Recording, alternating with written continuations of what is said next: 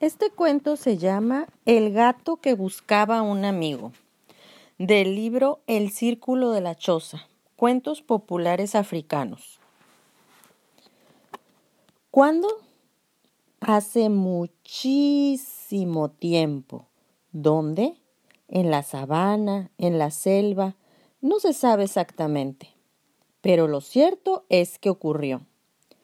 Había un gato que vivía solo se aburría muchísimo y su mayor ilusión era encontrar un amigo con quien compartir las penas y las alegrías, los juegos y las conversaciones. Una mañana se levantó absolutamente decidido a no parar hasta encontrarlo. Lo primero que hizo fue dirigirse a la marisma. Allí vio una rana y la llamó para que se acercara a la orilla. Cuando estuvo a su lado le dijo Seamos amigos tú y yo. Sal del agua y hablaremos de nuestras cosas. La rana salió de la marisma. Le pareció muy buena la idea de ser amiga del gato y se puso a hablar con él. Charlaron durante mucho rato. Se contaron mutuamente lo que les pareció más interesante de sus vidas, con el fin de entablar una buena y sólida amistad. Mientras estaban hablando, llegó un antílope corriendo. Al ver a la rana, se lanzó sobre ella y ñam ñam se la zampó. Desapareció la rana. El antílope se fue corriendo y el gato le siguió, gritando Detente. Si quieres, podemos ser amigos. Charlaremos de nuestras cosas y nos divertiremos. El antílope se detuvo. Como siempre estaba corriendo, le gustó sentarse un rato a charlar con el gato. Se hicieron muy amigos. Cuando más enfrascados estaban en una agradable conversación, surgió un leopardo de la espesura de la selva. Dio un salto y mató al antílope. Luego lo devoró. Desapareció el antílope. El gato entonces dijo al leopardo Tú y yo somos de la misma sangre. Podemos ser amigos.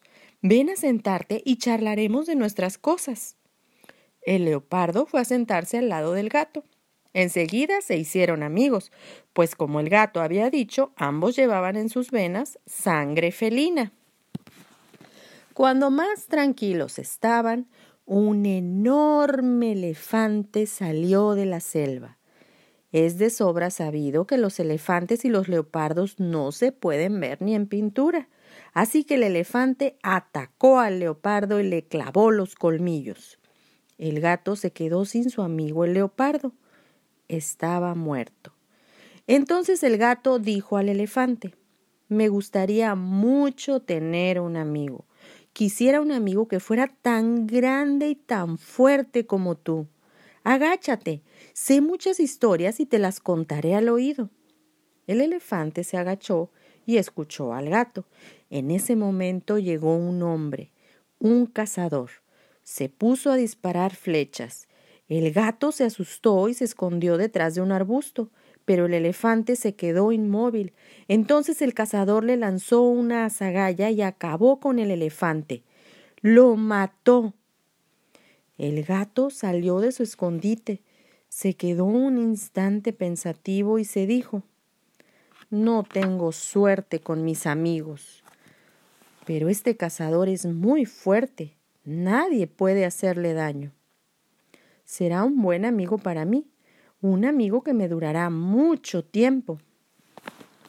Y el gato siguió al cazador hasta su choza. Delante de la choza estaba la mujer del cazador. Dirigiéndose a su marido, le dijo ¿Eso es todo lo que traes para cenar? He matado a un elefante, dijo el cazador. ¿Dónde está el elefante? dijo la mujer. No lo veo. Ve a buscarlo. El cazador respondió Estoy cansado. Iré luego. Nada de luego. Ahora mismo. gritó la mujer. Entonces cogió el mazo que utilizaba para machacar el mijo y pegó con él a su marido. Le pegó muy fuerte y repetidas veces. El marido gritó Basta, basta, ya voy. y como alma que lleva el diablo, se fue corriendo a buscar el elefante muerto. Ya no había hombre ni cazador. Se había ido. A toda velocidad que sus piernas y los golpes que había recibido de su mujer le permitieron.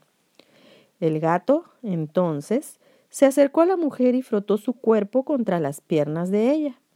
La mujer soltó el mazo que todavía sostenía en la mano y le acarició el lomo.